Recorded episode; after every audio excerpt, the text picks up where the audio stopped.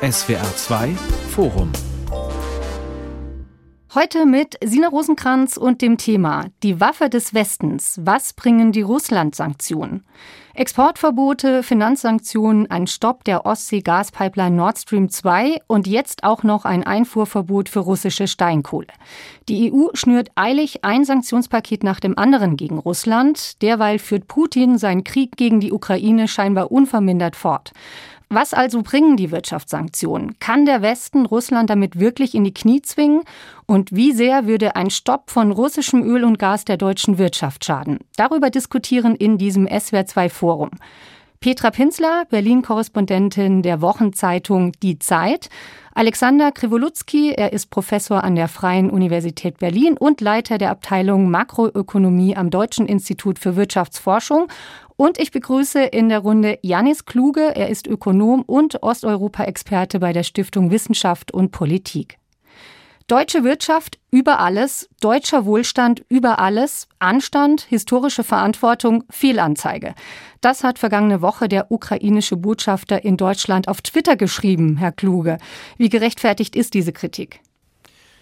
Ja, wir befinden uns da schon in einem Dilemma. Das muss man, glaube ich, auch ganz deutlich ansprechen, weil wir natürlich auf der einen Seite den Krieg beobachten mit seinen schrecklichen Folgen und klar ist, wer dafür verantwortlich ist, also Putin, der russische Staat, Russland.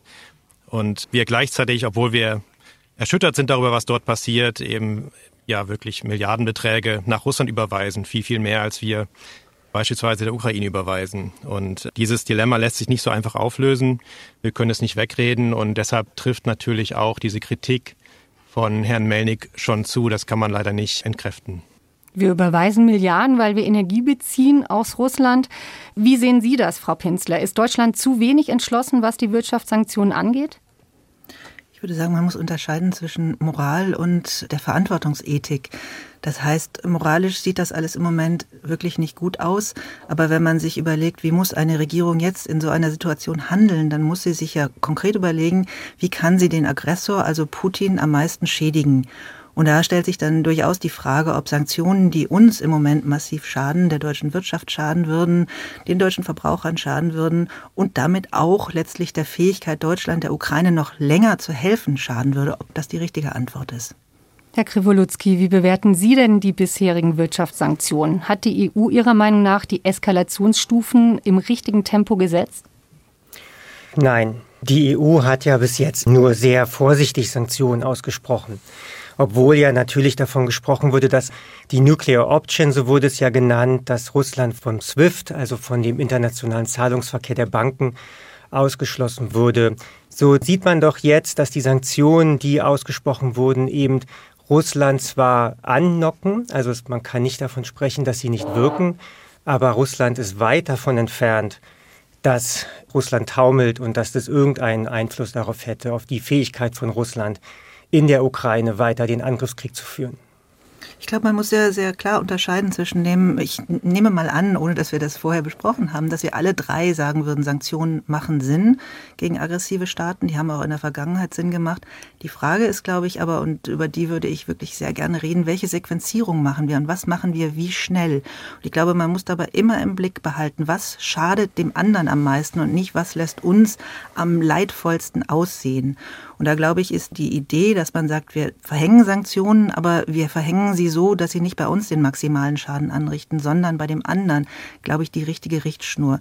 Deswegen würde ich ganz konkret sagen, ne, der Gasboykott ist jetzt noch zu früh, aber in anderen Bereichen machen natürlich Sanktionen Sinn. Man müsste beispielsweise die Oligarchen viel stärker sanktionieren, als das die EU bisher getan hat. Also diese berühmten Yachten noch viel härter überall aufspüren und dann auch beschlagnahmen.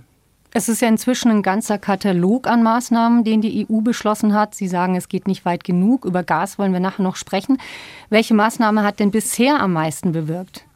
Wen fragen Sie? Fragen Sie mich. Also, ähm, wir können ja auch unsere Meinungen nacheinander ja. stellen. Also die, genau. die Maßnahmen, die am wirkungsvollsten waren, war die Sanktionierung russischer Großbanken und dann die Sanktionierung der russischen Zentralbank. Das waren, denke ich, die also wirtschaftlich am wirkungsvollsten wirkenden Sanktionen. Das hat tatsächlich für sehr viel ja, Unsicherheit gesorgt. Es hat nach sich gezogen, dass vieles, was vielleicht noch erlaubt wäre, den Sanktionen zufolge nicht mehr passiert. Also auch das Selbstsanktionieren von Unternehmen, die sich um ihre Reputation Sorgen machen. Das hat natürlich viel bewirkt, aber eine Sache muss man eben schon sagen, wir haben die russische Wirtschaft getroffen, aber wir haben nicht das Regime getroffen. Wir werden wahrscheinlich in diesem Jahr Rekordeinnahmen im russischen Haushalt haben. Und es ist ein leichtes jetzt für das russische Regime mit diesen Rekordeinnahmen eben aus dem Energiehandel auch viele Sanktionswirkungen abzufedern. Das würde ich gerne noch mal vertiefen, Herr Kluge. Das Ziel des Westens ist es ja, Russland in den finanziellen Ruin zu treiben, beziehungsweise die Wirtschaft so zu schwächen, dass Putin klein beigibt. Wie weit ist der Westen denn davon noch entfernt? Wie steht Russland tatsächlich finanziell momentan da? Naja, bisher haben wir schon ja, starke Sanktionen auf den Weg gebracht. Es ist keine Frage, dass Russland eine Wirtschaftskrise in diesem Jahr haben wird. Die Schätzungen gehen da so Richtung minus 10 und minus 15 Prozent beim Bruttoinlandsprodukt. Aber gleichzeitig ist eben durch die hohen Preise auf Energieträger und den weiter relativ unbeeinträchtigten Export dieser Energieträger Situation entstanden, wo tatsächlich jetzt aktuell Russlands Staatshaushalt aus allen Nähten platzt und auch das verwendet wird von der Regierung, die jetzt vor kurzem beispielsweise Sonderzahlungen an, an Rentner und Rentnerinnen und Familien geleistet hat, um äh, ja sozusagen um Sanktionsfolgen auszugleichen und sich damit auch weiter beliebt machen kann.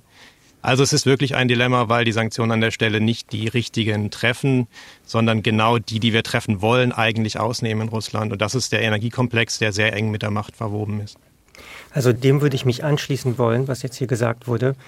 Es ist so, dass die Maßnahme, die sofort getroffen wurde, die Währungsreserven der russischen Zentralbank einzufrieren, Tatsache auch sofort Wirkung gezeigt hat. Der Rubel hat schlagartig an Wert verloren. Damit war dann auch die Hoffnung verbunden, dass es zu inflationären Druck in Russland kommen mag. Aber durch die Tatsache, dass praktisch die Europäische Union Russland weiterhin in großem Maße Gas und Öl abkauft und dafür wieder neue Euro-Reserven nach Russland transferiert, und Nachfrage nach der Währung, nach dem Rubel generiert, ist es doch so gekommen, dass der Rubel fast wieder auf dem Niveau ist, wo er vor dem Beginn der Sanktionen war. Also man kann auch daran sehr gut ablesen, dass die Sanktionen, die getroffen wurden, eben nicht das Regime so treffen, dass sie aufhören werden, diesen Krieg zu führen. Also ich glaube, ich würde vielem, was Sie sagen, zustimmen. Ich glaube, wir müssen aber gleichzeitig aufpassen, dass wir nicht zu ökonomistisch argumentieren.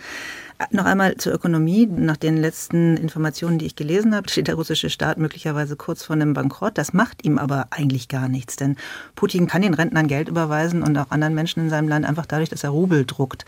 Das funktioniert ganz gut und das funktioniert bizarrerweise auch deswegen ganz gut, weil wir schon 2014 ja eine ganze Reihe an Sanktionen erlassen haben, die heute dazu führen, dass in Russland, ich habe eben noch mit ähm, unserem Korrespondenten in Moskau gesprochen, dass die Regale voll sind, nicht mehr unbedingt mit West westlichen Waren, sondern mit Lebensmitteln dann aus Russland selber.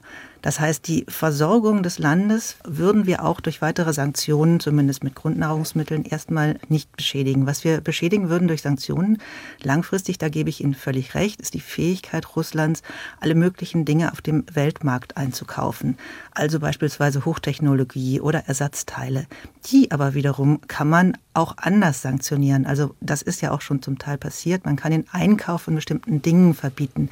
Und nochmal, auch ich würde sagen, wenn die komplette Sanktionierung von all dem, was Russland exportiert, morgen den Krieg beenden würde oder in vier Wochen, dann wäre ich sofort dafür. Wir müssen aber ich glaube, das ist das, was zum Teil eben auch die Bundesregierung im Moment tut, auf die lange Frist schauen.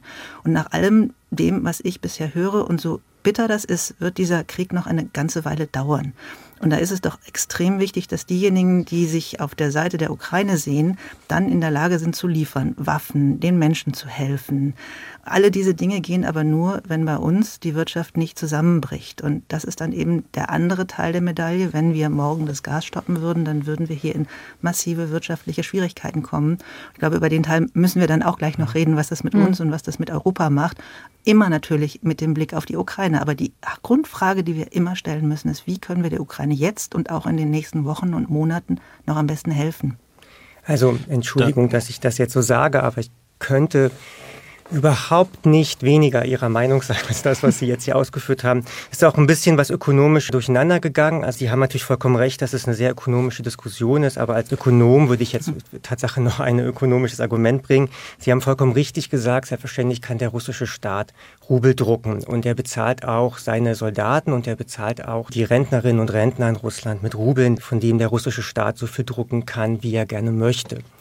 Jetzt ist es aber so, wenn man von einer Währung einfach nur so viel druckt, wie man möchte, dann führt das zu Inflation. Das haben wir in Deutschland zum Beispiel ja auch schon mal erlebt vor circa 100 Jahren. Das heißt, wenn Putin das einfach so macht, wenn das Regime das so macht, dann würden sie eine Hyperinflation haben. Die bekommen sie nicht, und das ist ganz wichtig, die bekommen sie eben nicht, weil der Rubel Wert hat, und der Rubel hat aus dem ganz einfachen Grund Wert, dass wir in Deutschland und in der Europäischen Union eine Nachfrage nach dem Rubel, nach dieser Währung haben, aufgrund der Tatsache, dass wir dort Gas und Öl kaufen. Wenn wir damit aufhören würden, dann würden mit einem Schlag 40 Prozent der Staatseinnahmen in Russland wegfallen. Und die Währungsreserven würden auch nicht weiter aufgebaut werden können. Und dann hätten wir eine Hyperinflation in Russland und dann, dann hätten wir sicherlich eine Situation in Russland, die es Putin sehr schwer machen würde, diesen Krieg zu finanzieren. Und wenn ich vielleicht noch was mhm. anderes sagen darf, das Argument, dass sollten wir dieses Embargo durchführen, dass denn die deutsche Wirtschaft am Boden liegt, das stimmt nicht. Das ist in mehreren ökonomischen Studien widerlegt worden. Wir haben dann eine Rezession, die vielleicht drei, vier, fünf Prozent hoch ist. Das ist alles verkraftbar. Mhm. Und wir könnten auch in einer Rezession, die drei, vier, fünf Prozent beträgt, selbstverständlich weiter der Ukraine Hilfeleistungen geben und auch Waffen liefern. Also es ist nicht so, dass Deutschland mhm. dann zu arm wäre, um der Ukraine zu helfen. Dieses Argument ist in meinen Augen absolut nicht zutreffend. Da würde ich Ihnen jetzt sehr gerne sehr hart widersprechen. Das sind makroökonomische Studien. Ich habe mir die auch angeschaut und ich glaube, es ist in keiner Weise despektierlich gemeint, aber ich glaube, makroökonomische Prognosen sind manchmal ein bisschen wie gute Wettervorhersagen. Und wenn diese Wettervorhersagen sagen, in Deutschland wird es durchschnittlich 15 Grad, dann kann es immer noch an der Nordsee 0 Grad und in Bayern 30 Grad heiß sein. Und ich glaube, was wir brauchen, neben diesen makroökonomischen Studien, die zwischen einem Einbruch des Sozialprodukts zwischen drei bis fünf oder sechs Prozent ausgehen, sind mikroökonomische Studien. Und da sagt der Chef der Bundesnetzagentur, das ist derjenige, der dann irgendwann entscheiden muss, wer kriegt noch Gas und wer kriegt kein Gas. Auch er weiß das noch okay. nicht so genau. Die fangen jetzt an zu schauen, noch einen Satz Ansatz, welche Unternehmen und welche Lieferketten wie geschädigt werden. Und dann kommt noch dazu, dass wenn wir über das Wir reden, müssen wir nicht nur über Deutschland reden, sondern über Europa. Und ich möchte nicht die Debatte erleben, dass Bayern möglicherweise die Unternehmen abstellen muss oder den Unternehmen das Gas abstellen muss, damit die österreichischen Bürger, denen wir nämlich verpflichtet sind oder wo wir uns verpflichtet haben, den Beistand zu leisten, dann das Gas bekommen. Auf die Studien, Frau also, Pinsner, möchte ich nachher und auch Herr Krivolutski nachher wirklich nochmal genauer ja. schauen. Ich möchte nochmal bei dem Punkt bleiben, den Sie zuvor angesprochen haben. Herr Kluge, allein seit Beginn des russischen Angriffs auf die Ukraine haben die EU-Staaten rund 35 Milliarden Euro für Energielieferungen an Russland gezahlt. Wie sehr ist Putin tatsächlich auf das Geld aus dem Westen für Energie angewiesen, um den Krieg am Laufen zu halten? Ja, es ist für Russland ein Zwei-Fronten-Krieg. Einmal die Heimatfront sozusagen. Das heißt, Putin muss die Menschen in Russland bei Laune halten. Und er muss parallel das Militär finanzieren. Jetzt in der kurzen Frist ist sozusagen diese Heimatfront viel, viel teurer. Das heißt, wenn Russland 10.000 Rubel an jeden Rentner zahlt, dann kostet das wahrscheinlich mehr als ein Großteil dieser Militäroperationen. Und da ist es natürlich entscheidend, dass er über diese einen verfügt. Also ich wollte auch nochmal unterstreichen, natürlich kann Russland nicht beliebig Geld oder Rubel drucken. Das hat Konsequenzen dann für die Inflation, was für Russland sehr schmerzhaft wäre. Also muss man schon leider sagen, auch einige Fehlwahrnehmungen im Diskurs in Deutschland und auch einige ja, Legitimationsstrategien, die aus diesem moralischen Dilemma scheinbar hinausführen sollen, nämlich dass es für Russland keinen Unterschied macht, ob es Geld bekommt von uns oder nicht, oder dass wir das Geld selber brauchen, das Gas brauchen, um der Ukraine zu helfen.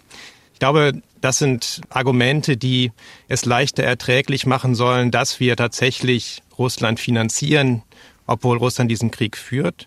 Und ich glaube, wir dürfen dem uns nicht hingeben. Wir können uns entscheiden, äh, bestimmte schmerzhafte Sanktionen nicht zu verhängen. Aber wir müssen dann auch dem ins Auge sehen, dass wir den russischen Staat in seiner, natürlich in der aktuellen Situation eher in seinem Handlungsspielraum im Inland, aber mittelfristig, also in Monaten und Jahren, dann auch in seinem Handlungsspielraum militärisch im Ausland gerade unterstützen finanziell. Das kann man einfach nicht wegreden, das ist nicht von der Hand zu weisen. Aber da sind wir doch genau bei dem Punkt. Sie sagen kurzfristig und langfristig. Und wenn Sie fordern würden, wir stellen morgen das Gas ab, dann ist Ihre Analyse, dass wir durch ein kurzfristiges Ende sämtlicher Handelsbeziehungen zu Russland diesen Krieg beenden können. Und da glaube ich, ist das, das ist einfach eine Analyse oder das ist eine Annahme über die Zukunft, die sich, glaube ich, nicht halten lässt. Denn alles, was ich an Informationen bekomme, sagt, dieser Krieg wird noch eine Weile dauern. Wenn der aber noch eine Weile dauert, dann werden wir auch morgen, übermorgen und in einem Jahr noch helfen müssen. Also es ist alles, Prognosen sind unsicher, vor allem wenn sie die Zukunft betreffen. Aber in diesem Fall sind es ja ganz ernsthafte Fragen, die wir uns stellen. Und wenn wir wissen, dass zwei Drittel der Sanktionen, darüber gibt es auch Studien, die früher verhängt worden sind über andere autoritäre Regime, nicht das Ziel erfüllt haben oder nur langfristig die Regime geschädigt haben, dann müssen wir uns doch fragen, ob wir jetzt auf die kurze Sicht oder auf die lange Sicht schauen müssen.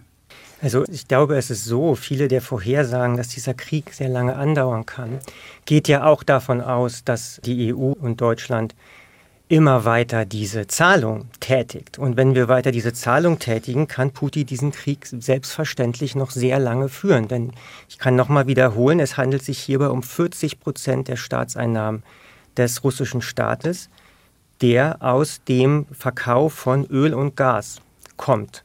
Wenn ihm das auf einmal fehlen würde, dann hätte er sicherlich ein großes Problem, diesen Krieg zu führen. Ich sage nicht, dass der Krieg von heute auf morgen vorbei wäre, aber wir würden es ihm unglaublich schwerer machen, diesen Krieg lange hinauszuziehen. Das ist sicherlich nicht zu bestreiten. Dafür sind 40 Prozent der Staatseinnahmen einfach eine zu große hm. Zahl. Die Fähigkeit, Kriege zu führen, hängt heutzutage sehr stark davon ab, welches Elend man seiner Bevölkerung zumutet. Und leider ist die Analyse so, dass das Putin mit seiner Bevölkerung weitaus mehr in der Lage ist, als wir das sind. Fakt ist, seit den furchtbaren Bildern aus der ukrainischen Stadt Butscha ist der Druck auf die EU noch mal größer geworden, Energielieferungen aus Russland zu stoppen. Das neue EU-Sanktionspaket beinhaltet jetzt erstmal ein Importverbot von russischer Steinkohle. Ab August will die EU keine Kohle mehr aus Russland beziehen. Was bringt ein solches Verbot, Herr Krivolutski? Ähm, na, sehr wenig. Also Steinkohle wird sowieso sehr wenig noch importiert und macht auch im russischen Staat sehr wenig der Einnahmen aus. Ich kann es auch quantifizieren. Also es sind ja zurzeit immer so Zahlen pro Tag, die kursieren. Und bei Steinkohle sind die Importe der EU ungefähr 10 Millionen Euro pro Tag, die jetzt wegfallen. Beim Gas gehen die Importe so, sind es zwischen 300 und 350 Millionen am Tag. Und beim Öl ist es nochmal ungefähr die gleiche Menge. Das heißt, man sieht, dass das wirklich Peanuts ist im Vergleich zu dem, was wir für Öl und Gas überweisen. Da entspricht das vielleicht einer Woche, was wir jetzt sanktioniert haben. Kohle bringt also nicht viel. Bei den EU-Mitgliedstaaten steht jetzt als nächstes ein Importstopp von Öl aus Russland zur Debatte. Wie schmerzhaft wäre das für Russland, ein Ölembargo, Herr Kluge? Ja, Öl war eigentlich immer oder ist auch immer noch das wichtigste Exportgut, also Öl und Ölprodukte. Wir haben eine momentane Situation, wo das Gas so viel teurer geworden ist, dass es dem Öl den Rang ablaufen kann. Also wir hatten jetzt Anfang des Jahres erstmal, dass Russland mehr aus Gas verdient hat als aus Rohöl, was noch vorher noch nie der Fall war. Aber Öl ist schon wichtig. Die Frage ist eben nur, wie sanktioniert man es effektiv? Das heißt, wie verhindert man, dass ein Ölembargo dann einfach dafür sorgt, dass internationale Handelsströme sich verlagern, also dass wir dann von irgendwo Öl beziehen und Russland irgendwo Öl hinliefert hm. und sozusagen wir dann von den Lieferanten, äh, die das neue Ziel vom russischen Öl, also den ehemaligen, wir von da unser Öl beziehen, dann wäre es natürlich ein Nullsummenspiel. Das heißt, man müsste das, also es gibt verschiedene Ausgestaltungsmöglichkeiten für ein Embargo. Problem ist hier auch, je effektiver es ist, umso mehr Öl fehlt dann auf dem Weltmarkt. Das heißt, es wird Auswirkungen haben auf den Weltmarktpreis und da muss man dann gegensteuern mit, auch indem man Öl freigibt aus strategischen Reserven, indem man Druck ausübt auf die OPEC, ihre Produktion weiter zu erhöhen um eben äh, zu starke Preiseffekte zu verhindern. Ich höre hier so raus. Die Macht der Ökonomie. Ich höre raus, Gasembargo eher schwierig, kommen wir wie gesagt gleich noch drauf, aber ein Ölimportstopp, das wäre auch für Deutschland machbar. Warum sperrt sich die Bundesregierung trotzdem bisher auch gegen ein Ölembargo? Naja, wirtschaftliche Interessen. Also ich glaube, wir können viel reden über Zweitrundeneffekte von Embargos, über mögliche indirekte Nachteile, die das haben könnte. Aber wir müssen ehrlich sein, das sind wirtschaftliche Interessen. Und die werden von der Regierung verteidigt. Und das ist natürlich eine sehr schwere Entscheidung. Da möchte ich auch jetzt nicht in den Schuhen und Olaf Scholz stecken, das abzuwägen zwischen härteren Sanktionierungen gegen Russland und eben den eigenen wirtschaftlichen Interessen. Aber da brauchen wir auch nicht drum rumreden. Das sind Deutschlands wirtschaftliche Interessen, die diese Entscheidung bisher gegen ein Embargo begründen. Es ist mir in den letzten Jahren selten passiert, dass ich die Bundesregierung verteidige, aber ich würde es in dem Fall tun und ich würde auch das mit den ökonomischen Interessen nicht ganz so despektierlich betonen. Es geht darum, ob dieses Land funktionsfähig ist oder nicht funktionsfähig ist. Es geht darum, ob wir eine Million Flüchtlinge aufnehmen und ernähren können. Es geht um Arbeitsplätze. Also das mit den ökonomischen Interessen, das klingt so wie, da geht es nur ums Geld machen. Ich glaube, da steckt schon ein bisschen mehr dahinter. Sie hören das SWR2 Forum, die Waffe des Westens, was bringen die Russland-Sanktionen mit der Journalistin Petra Pinzler von der Zeit, dem Osteuropa-Experten Janis Kluge und mit dem Wirtschaftsexperten Alexander Krivoluzki von der Freien Universität Berlin. Aus der deutschen Wirtschaft kam wiederholt der Warnruf, bloß nicht, bloß kein Gasembargo, da Deutschland immer noch zu 40 Prozent abhängig ist von russischem Erdgas, wären die Folgen so drastisch, dass viele Unternehmen pleite gehen würden, Hunderttausenden drohe die Arbeitslosigkeit. Herr Krivoluzki, Sie haben in einer Modellrechnung versucht, genau das zu beantworten. Welche Folgen hätte tatsächlich der komplette Stopp von Energielieferungen aus Russland für Deutschland? Also wir haben in unserer Modellstudie ähm, einen sehr pessimistischen Fall betrachtet. Wir haben betrachtet das gesamte Anlagevermögen der Industrien, die am meisten von dem Embargo betroffen worden wären, dass es komplett von heute auf morgen wertlos ist, komplett abgeschrieben ist und dass die auch nicht mehr produzieren.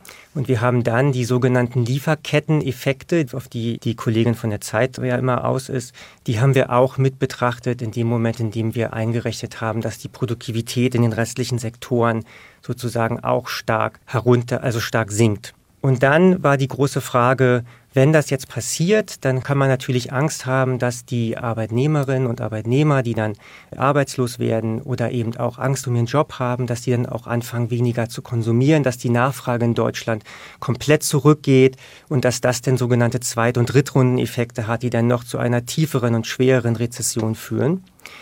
Des Weiteren haben wir betrachtet, wie es ist, wenn wir in der Währungsunion sind und das Gleiche in Italien passiert, das gleiche Schreckensszenario, das ich jetzt an die Wand gemalt habe. Das heißt, drei Prozent des Kapitalstocks von heute auf morgen wertlos und ein großer, starker Einbruch in der Produktivität in der restlichen Wirtschaft. Und dann kommen wir trotz dieses Schreckensszenarios darauf, dass die Wirtschaft um bis zu drei Prozent einbricht dass selbstverständlich auch die Arbeitslosigkeit steigt, dass der Konsum zurückgeht, aber wir sind der Meinung, dass es eben nicht das Horrorszenario ist, das von vielen Lobbyistenvertreter Rinnen an die Wand gemalt wurde oder das, auf das sich ja auch die Kollegin von der Zeit bezieht, dass wir das eben ausräumen können. Und das ist vielleicht in dem Zusammenhang auch nochmal ganz wichtig zu sagen. Natürlich ist es richtig, wenn wir da vorhersagen drei Prozent, dass es auch vier oder fünf sein können. Aber um das Beispiel von vorhin aufzunehmen, wenn wir sagen drei Prozent, dann ist, haben wir keine Abweichung nach oben um zwölf Prozent und nach unten um zwölf Prozent, so wie das beim Wetter vorhin gesagt wurde. Also das können wir eben schon klar ausräumen. Und so gut sind unsere Modelle eben doch mittlerweile, dass wir diese Horrorszenarien eben ausräumen können. Bundeskanzler Scholz hat ja sehr deutlich gemacht, dass er von solchen Modellrechnungen nicht viel hält. Sie auch, Frau Pinzler, weil Sie seiner und auch Ihrer Meinung nach mit zu vielen Unbekannten arbeiten. Und tatsächlich stellt sich die Frage, wie wollen Ökonomen eine Situation, die noch nie da gewesen ist, so genau abschätzen? Die Produkte aus der Chemieindustrie stecken praktisch in allen Warengruppen. Die Chemieindustrie wäre besonders betroffen von einem Stopp von Gaslieferungen. Wer kann da wirklich voraussehen, welcher Dominoeffekt entstehen könnte? Ich fand die Art und Weise, wie Herr Scholz in einer Talkshow war es ja über Ökonomen geredet hat, nicht richtig. Ich bin selber Volkswirtin. Ich finde ökonomische Studien sehr wichtig für Entscheidungen von, hm. von Politik. Ich glaube aber trotzdem, dass man zwischen Makroökonomie und Mikroökonomie in dem Fall unterscheiden muss, dass wir vor einer Situation stehen, die wir so nicht hatten und dass wir, wenn ich das vielleicht mal einem, einem Beispiel klar machen kann, jetzt tatsächlich in eine Realität blicken, wo denjenigen, die damit ständig zu tun haben, selber erst langsam klar wird, wie vernetzt wir tatsächlich mit Russland und auch mit dem Rest der Welt sind. Nehmen wir das Beispiel tatsächlich, dass Gas abgestellt würde, dann sind wir über die sogenannte SOS-Richtlinie, die hat die EU 2017 verabschiedet, weil sie mal darüber nachgedacht hat, was passiert denn, wenn wir nicht genug Gas haben, sind wir verpflichtet, Nachbarländern zu helfen helfen. Wir sind erstens, das war ein deutsches Gesetz, ist die Regierung verpflichtet, die deutschen Verbraucher weiterhin mit Gas zu versorgen und dann die Verbraucher und Verbraucherinnen in Nachbarländern. Und dann erst kommt die Wirtschaft. So, das hätte zur Folge, bevor, ich habe es schon mal erklärt, bevor wir dann Unternehmen weiter mit Gas beliefern können, muss Österreich mit Gas beliefert werden, die österreichischen Verbraucher. Oder um noch ein Beispiel zu nehmen, wenn wir die Wirtschaft im Ruhrgebiet abschalten würden vom Gas, jetzt mal ganz unabhängig davon, wie das mit Gasdruck und Ab- und Anstellen technisch überhaupt geht, auch da ist vieles noch unklar, dann würde ein großer Teil der Fernwärme in dieser Region nicht mehr funktionieren. Das heißt, wir schauen da auf eine Realität, die selbst denjenigen, die damit viel beschäftigt sind, weil sie mit so einer Situation offensichtlich noch nicht wirklich gerechnet haben, vielen unklar ist. Und das ist schon ein, ein extrem großes Risiko. Also da muss ich vielleicht noch sagen, dass ähm, die Studie, die wir geschrieben haben, die ist eine makroökonomische Studie. Die bezieht sich aber ganz gezielt auf eine Studie, die davor erschienen ist. Und die ist eine mikroökonomische Studie. Diese Studie hat sich ganz genau angesehen, was passiert eigentlich, wenn wir das Gas abstellen, welche Firmen sind betroffen, inwiefern sind Lieferketten betroffen. Und die haben praktisch Zahlen geliefert für eine Periode eins, in der das passiert. Und dann haben wir gefragt, wenn das passiert in Deutschland, wie geht es dann weiter mit dem privaten Konsum? Also um jetzt Ihr Kommentar aufzugreifen, hier müssen Mikro und Makro sehr eng zusammenarbeiten, um eben dieses Szenario, das wir noch so noch nicht erlebt haben, eben genauer zu analysieren. Und es ist auch ganz wichtig zu verstehen, dass es eben keine Null- und Eins-Entscheidung ist in dem Sinn, dass entweder haben wir so viel Gas, wie wir brauchen, oder wir haben auf einmal überhaupt kein Gas mehr. Das ist auch falsch. Ne? Auch wenn wir jetzt das Gasembargo von heute auf morgen durchsetzen würden, hätten wir eine Gaslücke, die circa 10 Prozent wäre. Den Rest könnten wir erstmal anderweitig decken. Auch das gehört zur Wahrheit. Es ist nicht so, dass das Gasembargo heute dazu führen würde, dass wir auf einmal alle frieren würden und dass wir auf einmal alle aufhören würden zu produzieren. Sicherlich wären bestimmte Fabriken davon stärker betroffen als andere, aber das wäre im Endeffekt eine Größenordnung, die wir auch bei der Corona-Krise gesehen haben. Das wäre genauso wie bei der Corona-Krise eine Krise, die erstmal ganz gezielt bestimmte Branchen treffen würden und dass man eben auch mit Kurzarbeitergeld dort soziale Härten abfedern könnte. Sie legen in meine Worte Bedeutungen, die ich so nicht gesagt habe. Was man beachten muss, ist, dass äh, die Welt komplizierter ist, als man das in Studien fassen kann und dass wir ein Land sind, das in sehr unterschiedlichen Regionen auch sehr unterschiedlich abhängig ist. Beispielsweise der Osten vom russischen Gas, wo die Pipelines direkt ankommen und andere Regionen vom russischen Öl und andere Regionen vom russischen Gas. Das heißt, wir haben regional sehr unterschiedliche Empfindlichkeiten. In Bayern würde der Gasstopp viel stärker wirken als im Norden Deutschlands. Im Osten würde der Stopp von Öl massiv wirken. Und ich glaube, diese regionalen Unterschiede, die kann man dann nicht mit einer Studie, die quasi die Auswirkungen auf das Sozialprodukt von ganz Deutschland im Blick hat, fassen. Also es hat regional schon deutliche Unterschiede. Ja, niemand bestreitet, dass es da regional deutliche Unterschiede gibt. Und es ist niemand bestreitet, dass es auch komplex ist. Aber es ist so, dass wir eben vor einer schwierigen Entscheidung stehen und dass viele WissenschaftlerInnen Modelle vorgelegt haben, die eben bestimmte Horrorszenarien ausräumen. Und jetzt bestehen trotzdem viele Vertreter und Vertreterinnen der Wirtschaft eben trotz weiterhin darauf, dass diese Horrorszenarien bestehen. Und ich persönlich verstehe nicht, woher diese Horrorszenarien kommen. Dann wird immer genau das getan, was Sie jetzt gemacht haben. Dann werden so einzelne Betriebe rausgenommen und dann wird gesagt, ja, da geht die Welt unter und da geht die Welt unter. Und dann hat man sozusagen als Hörerin und Hörer jetzt am Radio vielleicht das Gefühl, oh mein Gott, in Schwed geht die Welt unter und dann wird bei uns mhm. auch demnächst die Welt untergehen. Dem ist eben nicht so. Das sind ganz gezielte Einzelbeispiele, die in der Regel rausgenommen werden, um eben dieses Weltuntergangsszenario an die Wand zu malen, für das es gesamtwirtschaftlich überhaupt keine Begründung gibt. Also ein es Satz noch, von Weltuntergang habe ich überhaupt nicht geredet und ein zweiter Satz, es gibt nicht die Ökonomen. Es gibt durchaus auch Ökonomen, die die Auswirkungen als viel drastischer beschreiben, als sie das tun. Die es haben aber diese, allerdings kein Modell. Es gibt ja, diese das ist vielleicht Studien, ja noch ganz wichtig. Ne? Es gibt diese Studien, es gibt Modellrechnungen, aber auch Bundeswirtschaftsminister Habeck zögert. Er war in Katar, er führt Gespräche mit Kanada und anderen Erd- und Flüssiggasstaaten und will jetzt sogar Braunkohle reaktivieren, obwohl sie extrem viel CO2 emittiert. Trotzdem sagt er, wir werden es frühestens in zwei Jahren schaffen, komplett unabhängig von Gas aus Russland zu sein. Hat er recht? Was müsste Ihrer Meinung nach noch passieren, um ein Embargo überhaupt möglich zu machen? Müssen wir vielleicht doch auch noch die alten Kraftwerke wieder hochfahren? Herr Kluge. Von Ihnen ähm, habe ich lange nichts ja, gehört. Genau, ich habe die Diskussion natürlich mit Interesse verfolgt. Ich dachte, ich wäre vielleicht noch mal ganz kurz in den Raum, was das für Russland für Auswirkungen hätte, Gerne. wenn es ein Gasembargo gäbe. Also man kann das nur ganz grob im Kopf überschlagen. Bei den aktuellen Gaspreisen sind wir ungefähr bei einem Euro pro Kubikmeter. Und das ist auch bei den europäischen Verträgen, die sich sehr nach den Spotpreisen richten, eben dann auch größtenteils maßgeblich. Das heißt, wenn die EU ungefähr 150 Milliarden Kubikmeter importiert, das wäre so ein sozusagen erwartbarer Wert, dann sind wir bei 150 Milliarden Euro nur aus dem Gas, die nach Russland gehen. Und das entspricht ungefähr 10 Prozent des russischen BIP. Das heißt, das ist so ein bisschen die Größenordnung, was an Exporten das wegbrechen würde. Das heißt, wir hätten also auf jeden Fall 20 Prozent plus bei der Rezession in Russland statt den bisher prognostizierten vielleicht 10, 11 Prozent. Aber heißt es, die Vorstellung, dass der Westen den Krieg kurzfristig über Geld beenden kann, ist falsch? Trotz dieses drastischen Einbruchs, Sie haben ja vorhin gesagt, es gibt einen hohen Haushaltsüberschuss. Putin hat den Krieg lange vorbereitet mit Geld aus dem Westen. Was könnte ein Energieembargo denn dann überhaupt bewirken? Kriege ich glaube, man, so bitter, man, man, man muss an der Stelle eben hinschauen, dass natürlich Sanktionen da nicht alleine wirken, sondern Sanktionen sind ein Element in einer Gesamtstrategie. Und die Gesamtstrategie ist, dass eben russische Verluste in der Ukraine und militärischer Misserfolg, den wir auch durch Waffenlieferungen unterstützen sollten, mehr als wir es tun, parallel dazu auch eben wirtschaftliche Probleme in Russland und ökonomischer Druck auf das Regime in Kombination dafür sorgen, dass Putin an den Verhandlungstisch kommt. Und natürlich kann man immer dieses Strohmann-Argument machen und sagen, es wird auch alleine den Krieg nicht stoppen.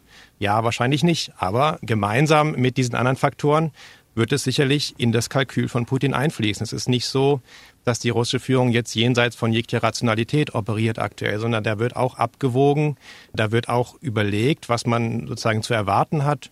Und natürlich äh, schauen die auch sehr genau darauf, wie hier die Debatte läuft in Deutschland zum Thema Gasembargo, um mhm. dann eben einen Eindruck davon zu gewinnen, ob man da was befürchten muss oder nicht. Und ich habe das auch in russischen Medien jetzt in den letzten Wochen verfolgt. Da wird natürlich sehr genüsslich auf diesen Szenarien von Massenarbeitslosigkeit, Kernschmelze der Industrie und was wir bei uns so gehört haben, wird natürlich sehr, sehr genüsslich das auch in den russischen Staatsmedien ausgebreitet. Das heißt, Bundeskanzler Scholz macht es sich möglicherweise zu einfach, indem er sagt, dass es eigentlich keinen Zusammenhang gibt zwischen den Milliardenzahlungen für russische Energie und der Kriegskasse? Also da gibt es natürlich einen Zusammenhang. Ich meine, der Punkt ist natürlich, an, also an der Stelle ist es so, Kriegskasse darf man nicht nur in, mit Blick auf sozusagen Sold für Soldaten und ähm, militärisches Gerät sehen, sondern Kriegskasse bedeutet Kasse, mit denen ich die Auswirkungen der Sanktionen auf die Bevölkerung reduzieren kann. Und da macht es einen gewaltigen Unterschied. Jetzt für die Kriegsführung selber, das könnte so ein paar Wochen und Monate wahrscheinlich auch nach einem kompletten Embargo weiterlaufen. Würde es aber vielleicht nicht, weil es dann in Russland so schwierig werden würde an eben dieser Heimatfront, die von den Sanktionen und den wirtschaftlichen Problemen geprägt wird, dass es dann eben doch die russische Regierung sozusagen ihre Pläne teilweise abblasen muss. Das heißt, ja, es ist, es macht einen riesigen Unterschied, aber Kriegskasse ist eben nicht nur Sold Militär, sondern Kriegskasse ist, wie kann ich Sanktionsfolgen in Russland abfedern? Und das ist viel, viel teurer, als den Krieg zu führen. Ich fürchte, ich bin, mhm. wie gesagt, selber Volkswirtin, aber ich fürchte, wir überschätzen die Macht der Ökonomie jedenfalls auf Regime, die sich eigentlich mit ihrer Wirtschaft und ihrem Volk alles erlauben können. So bitter es ist, und ich musste das jetzt auch erst lernen, Kriege gewinnt man mit Waffen und wir können eine ökonomische Debatte nicht führen, ohne auch die andere zu führen, nämlich die Frage, was hilft wirklich und wie können wir wirklich helfen. Und deswegen muss man in so einer Diskussion auch sagen, helfen können wir der Ukraine im Moment ganz massiv, indem wir ihr Waffen liefern. Das ist, glaube ich, das Entscheidende. Und die nächste Frage, die sich dann stellt, ist, wie lange werden wir möglicherweise Waffen liefern können und liefern müssen? Und dann sind wir wieder bei der ökonomischen Frage, die wir jetzt in Extenso diskutieren. Wie sehr schadet ein möglicherweise Gasembargo unserem Land und unserer Ökonomie? Und da sind die Meinungen ja deutlich unterschiedlich.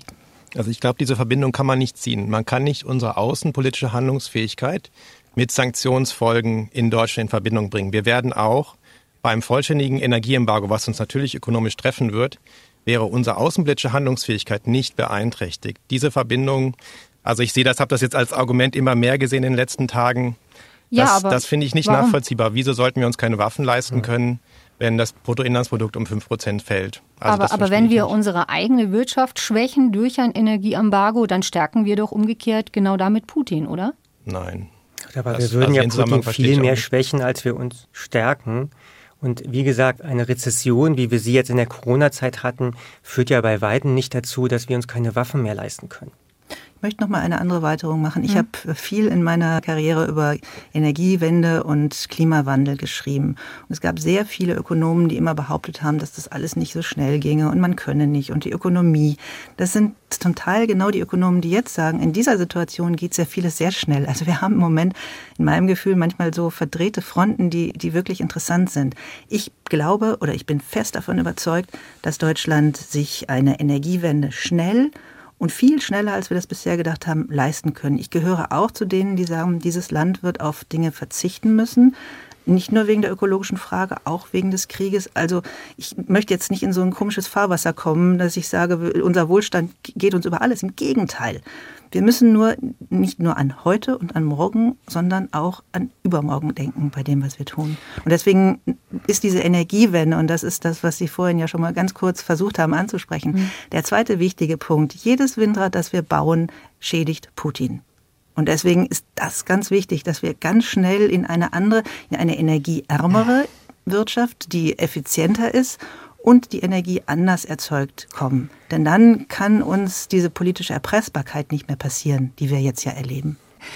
Wäre es nicht auch strategisch klüger, Herr Kluge, weiter Gas aus Russland zu importieren, aber gleichzeitig Parallelstrukturen aufzubauen, um jederzeit die Möglichkeit zu haben, zu sagen, wir stoppen den Import, dann hätte man doch weiter ein Druckmittel auf Putin. Wenn wir jetzt den Energieimport komplett stoppen, ist dieses Druckmittel weg dann hat man es eingesetzt. Also weg ist es dann nicht. Wenn es dann wirkt, hat man ein Problem weniger. Strategisches Denken ist ja nicht nur ökonomisches Denken. Strategisches Denken ist dann die Frage, wie unsere Sicherheitsordnung in Europa funktioniert. Und deshalb würde ich auch nochmal anders aufgreifen, was Frau Pinsler gesagt hat. Natürlich, wir müssen an übermorgen denken. Aber dieses Übermorgen wird sehr stark davon abhängen, wie dieser Krieg ausgeht. Und die Grundlage unseres Wohlstands ist es, dass wir eine völkerrechtliche, eine Friedensordnung in Europa haben. Und die ist gerade massiv angegriffen. Und deshalb, glaube ich, ist es wichtig auch zu verstehen, dass dieser Angriff gegen die Ukraine letztlich auch unseren Wohlstand gefährdet und dass wir, wenn wir das an der Stelle nicht stoppen, auch unser Wohlstand übermorgen in Gefahr ist, auf eine ganz andere und viel fundamentalere Weise, als es vielleicht jetzt aussieht, wenn man aus der Ferne auf diesen Krieg schaut. Deshalb würde ich sagen, gerade strategisch ist es wichtig, eben an der Stelle ja ähm, zu versuchen, zu versuchen, ja, wie, wie, es gibt natürlich keine hundertprozentigen Garantien in der Außenpolitik, aber zu versuchen, dem Einhalt zu gebieten mit allem, was wir aufbieten können und dann darauf zu setzen, dass, dass es in Kombination mit den anderen Faktoren sozusagen Russland in die Schranken weist. Und es gibt natürlich auch das Argument, dass man diese Sanktionen als Verhandlungsmasse einsetzen kann. Das haben Sie recht, da gibt es einen Widerspruch. Wenn man sagt, wir möchten langfristig sowieso aussteigen, dann kann man das nicht so gut jetzt als Verhandlungsmasse einsetzen und zu sagen, wenn es einen Waffenstillstand gibt, dann importieren wir wieder. Da gibt es einen natürlichen inhaltlichen Widerspruch. Aber letztlich ist es noch nicht klar. Strategisch denken heißt so in Szenarien denken. Wir können nicht ausschließen, dass es in ein, zwei Jahren einen Krieg zwischen Russland und der NATO gibt. Und dann kann es sein, dass es uns sehr leid tun wird, dass wir jetzt noch so viel Geld an Russland überwiesen haben. Die Bundesregierung ist nach wie vor gegen ein komplettes Energieembargo. International stehen die Deutschen dadurch als kaltherzige Materialisten da zugespitzt, denen die eigene Konjunkturlage wichtiger ist als ukrainische Menschenleben. Auf der anderen Seite steht eben die deutsche Wirtschaft, die sagt, dieser Schritt könnte die deutsche Volkswirtschaft in die schwerste Krise seit dem Zweiten Weltkrieg führen. Wie kann die Bundesregierung überhaupt mit diesem Dilemma bestmöglich umgehen? Wie kommt sie aus diesem Dilemma raus? Das Interessante ist ja, dass ähm, bisher von den Alliierten inklusive der Amerikaner keiner von Deutschland fordert den Gasstopp sofort.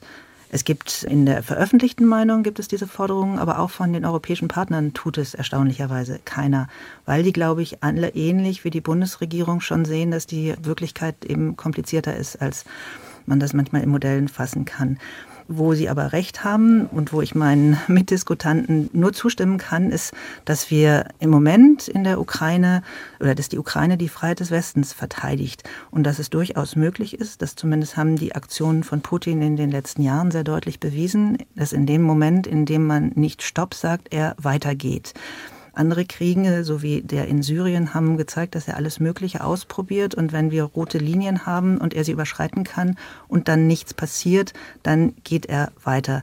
Das heißt, wir müssen, und das muss man, obwohl das eine ökonomische Debatte ist, auch hier tun, sehr wohl über die außenpolitischen und die sicherheitspolitischen Möglichkeiten, die wir haben, nachdenken. Und das ist dann eben beispielsweise die Lieferung von Waffen, aber auch viel mehr. Und da ist ganz wichtig, dass wir wieder nicht national und auch nicht nur europäisch denken.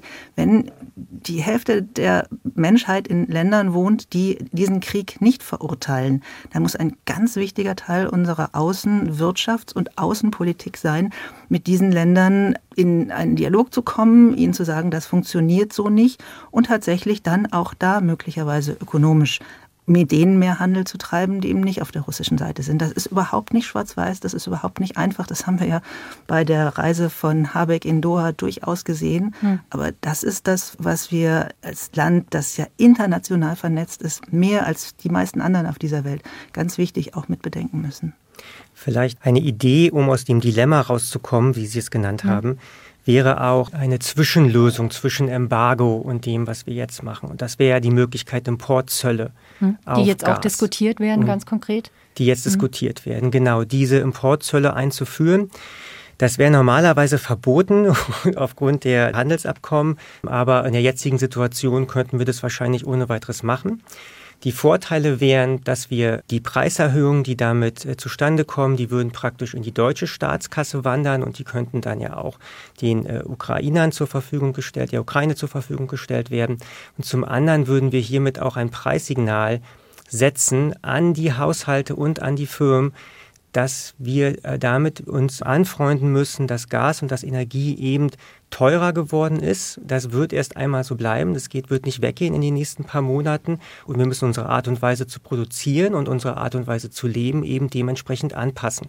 Und das passiert in unserer Marktwirtschaft eben darüber, dass Preise ein klares Signal aussenden, mhm. was ist knapp und was nicht. Finde ich eine tolle Idee, aber auch da müssen wir wieder in das Wir reinschauen. Das kann man manchen Menschen in diesem Land nicht zumuten, anderen sollte also man es viel mehr zumuten. Also je mehr wir Preissignale benutzen, desto mehr, und ich bin da völlig dafür, desto mehr müssen wir auch über die Verteilungsfrage nachdenken. Aber das kann man natürlich dann sehr gut machen, denn so die ähm, Energiepauschale, die jetzt auch verabschiedet wurde, ist ja eine Möglichkeit. Jetzt kann man darüber streiten, ob man die jetzt allen Haushalten auszahlen muss oder eben nicht. Aber man kann natürlich ganz gezielt Hartz IV Empfängerinnen und Hartz-IV-Empfängern beziehungsweise eben auch Geringverdienern dann eben diese Energiepauschalen auch überweisen, unter anderem ja auch aus den Einnahmen, die man eben aus den Importen hat. Jetzt sind wir am Ende der Sendung. Noch einmal, Herr Kluge, abschließend die Frage, ein Ölboykott scheint verkraftbar aus deutscher Sicht, habe ich jetzt heute herausgehört. Ein Gasimport hätte schwerwiegendere Folgen. Für wie wahrscheinlich halten Sie es, Herr Kluge, trotzdem, dass dieses Embargo kommt? Ja, es hängt natürlich von dem Verlauf des Krieges ab in der Ukraine, aber es ist nicht auszuschließen, dass dort auch weiter Dinge passieren, die Antworten erfordern werden. Und wir haben fast keine Antworten mehr, die den Energiebereich ausnehmen. Das muss man auch sagen. Die Sanktionspakete werden immer kleiner, weil einfach auch langsam alles sanktioniert ist, außer der Energie. Und ich befürchte, dass es Anlass geben wird, natürlich erstmal beim Öl, aber also wir müssen uns auch immer im Klaren sein, auch wenn das eine ökonomische Diskussion ist, in der Ukraine werden Tausende von Zivilisten hingerichtet. Teilweise mhm. systematisch. Das heißt, das ist eine, hat eine Dimension, die jetzt schon in Richtung Srebrenica geht und die darüber hinausgehen wird. Und so müssen wir das auch in einem historischen Blickwinkel betrachten und müssen uns da auch dran messen mit unserer Reaktion darauf und mit unseren Kalkülen und, und Berechnungen, die wir in diesem Zusammenhang anstellen. Und ich denke, dass es leider Situationen geben wird in diesem Jahr, in diesem Verlauf dieses Krieges noch, die den Druck massiv weiter steigern werden. Ich glaube, dass das Öl dann natürlich als erstes äh, ins Visier genommen wird und dass man beim Gas, denke ich, eher versuchen wird, etwas über eben auch da beispielsweise über einen Zoll äh, zu erreichen. Dann ist die Frage, wie Russland reagiert. Aber ich sehe die Chancen dafür, dass wir Ende des Jahres noch Gas importieren aus Russland ungefähr bei 50-50.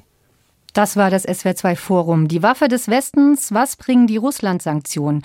Mit der Journalistin Petra Pinzler von der Zeit, dem Osteuropa-Experten Janis Kluge von der Stiftung Wissenschaft und Politik und mit dem Wirtschaftsexperten Alexander Krivolutski von der Freien Universität Berlin. Vielen Dank an alle Gäste. Mein Name ist Sina Rosenkranz.